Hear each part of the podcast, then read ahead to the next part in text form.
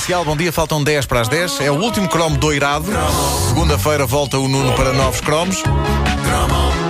Sempre com o apoio da TMN. Até já.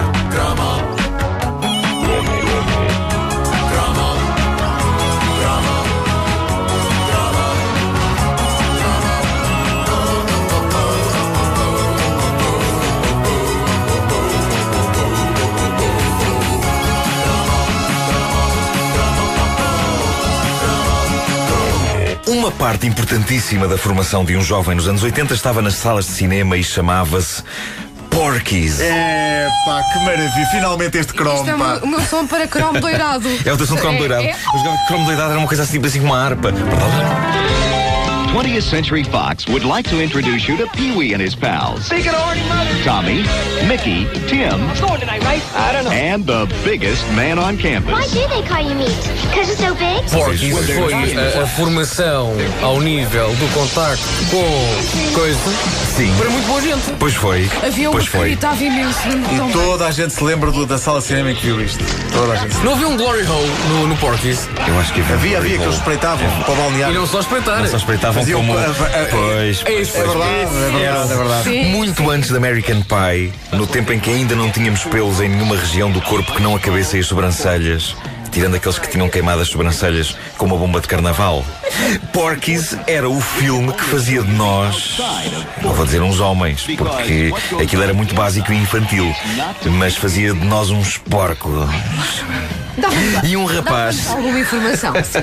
E um rapaz, para se integrar, não podia ser uma florzinha de sensibilidade. Um rapaz tinha claramente que ter um lado badalhoco e Porky's, estreado em 1983 em Portugal, despertava o lado badalhoco que havia em nós. Ah, eu tinha 4 anos, era apenas uma criança. Ah, tiravas Mas já me estava nariz, badalhoca. Eras uma criança badalhoca, tiravas macacos do nariz, tinhas um fiozinho de ranho assim entre o nariz e o ah, mas as crianças têm isso, caramba. O meu filho tem, é uma instituição. Uma Claro. criança que é criança tem que ter isso. Bom, ah, o Porky's. O Porky's era o equivalente cinematográfico a uma conversa escolar de recreio sobre sexo. Na escola as conversas sobre sexo não são propriamente iguais às do Dr. Júlio Machado Vaz, não é? Porky's tornou-se uma mania numa altura em que, apesar da famosa classificação etária da altura, interdito a maiores de 18, o controle de entradas numa sala de cinema era vamos dizê-lo, algo improvisado, não é? A verdade é que em 1983, até o Vasco, que tinha. Tinhas quanto? Quatro. anos? Quatro. Podias ter Eu entrado. vi, né? eu vi depois. eu vi Ah, não. depois. Eu tenho 18 anos! Não foste ao cinema ver. Não, não. Tenho 18 anos. A verdade é que em 1983, miúdos de 12 anos discutiam animadamente o conteúdo dessa clássica comédia sexual e não era por terem sacado o filme de algum lado, porque nós não tínhamos de onde sacar o que quer que fosse, mas sim porque na véspera tínhamos ido vê-lo ao cinema. Porky's era, no fundo, o equivalente cinematográfico de um popular single da altura dos táxi, que era A Queda dos Anjos, também conhecido como Eu Vou à Rosette. Tanto uma obra como a outra são histórias de adolescentes desesperados por perder a virgindade e os pinkers de loucura a que as hormonas desvairadas conduzem. O Porky's passava-se nos anos 50, mas bateu com uma força desmesurada entre os adolescentes dos anos 80, fossem eles americanos ou portugueses. Toda a gente se revia na tensão sexual daqueles rapazes. O moço obcecado com o tamanho do seu pênis e que todas as manhãs o media, tal como eu, no fundo, ainda hoje. Só para ver como é que está. Só para ver como é que está. Claro, claro. E havia ainda Tommy, Mickey, Brian, Tim e que se chamava assim, Ah, Meat, carne. carne. Carne devido, lá está, ao tamanho em vulgar do seu, eh, vá, apêndice.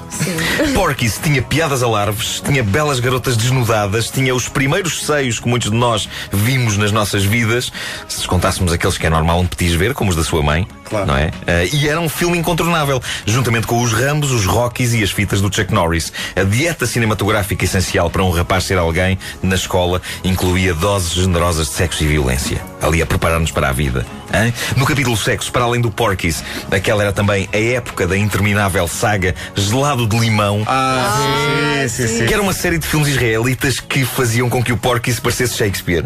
Mas, eh, mas não digamos mal nem olhemos com arrogância. Abracemos a badalhoquice adolescente dos lados de limão porque, para nós, aquilo eram lições de vida que nós bebemos com avidez e que nos faziam sentir mais adultos. Nem que depois em casa nós voltássemos para o aconchego do D'Artacão.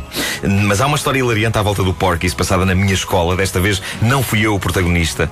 Lamento dizer-vos, mas... por mu- Oh! por muito, mas se fosse eu, eu contava. Eu Já sei, contei histórias muito embaraçosas aqui. Mas por muitos anos que eu vivo, eu não me hei de esquecer da conversa inacreditável entre dois colegas meus. Um deles tinha visto o Porky's na véspera, o outro ia vê-lo nesse dia, e o que já tinha visto dava o mais sábio dos conselhos ao que ainda não tinha visto. Ele dizia: Epá, logo, quando fores ver o Porky's, leva um disco contigo.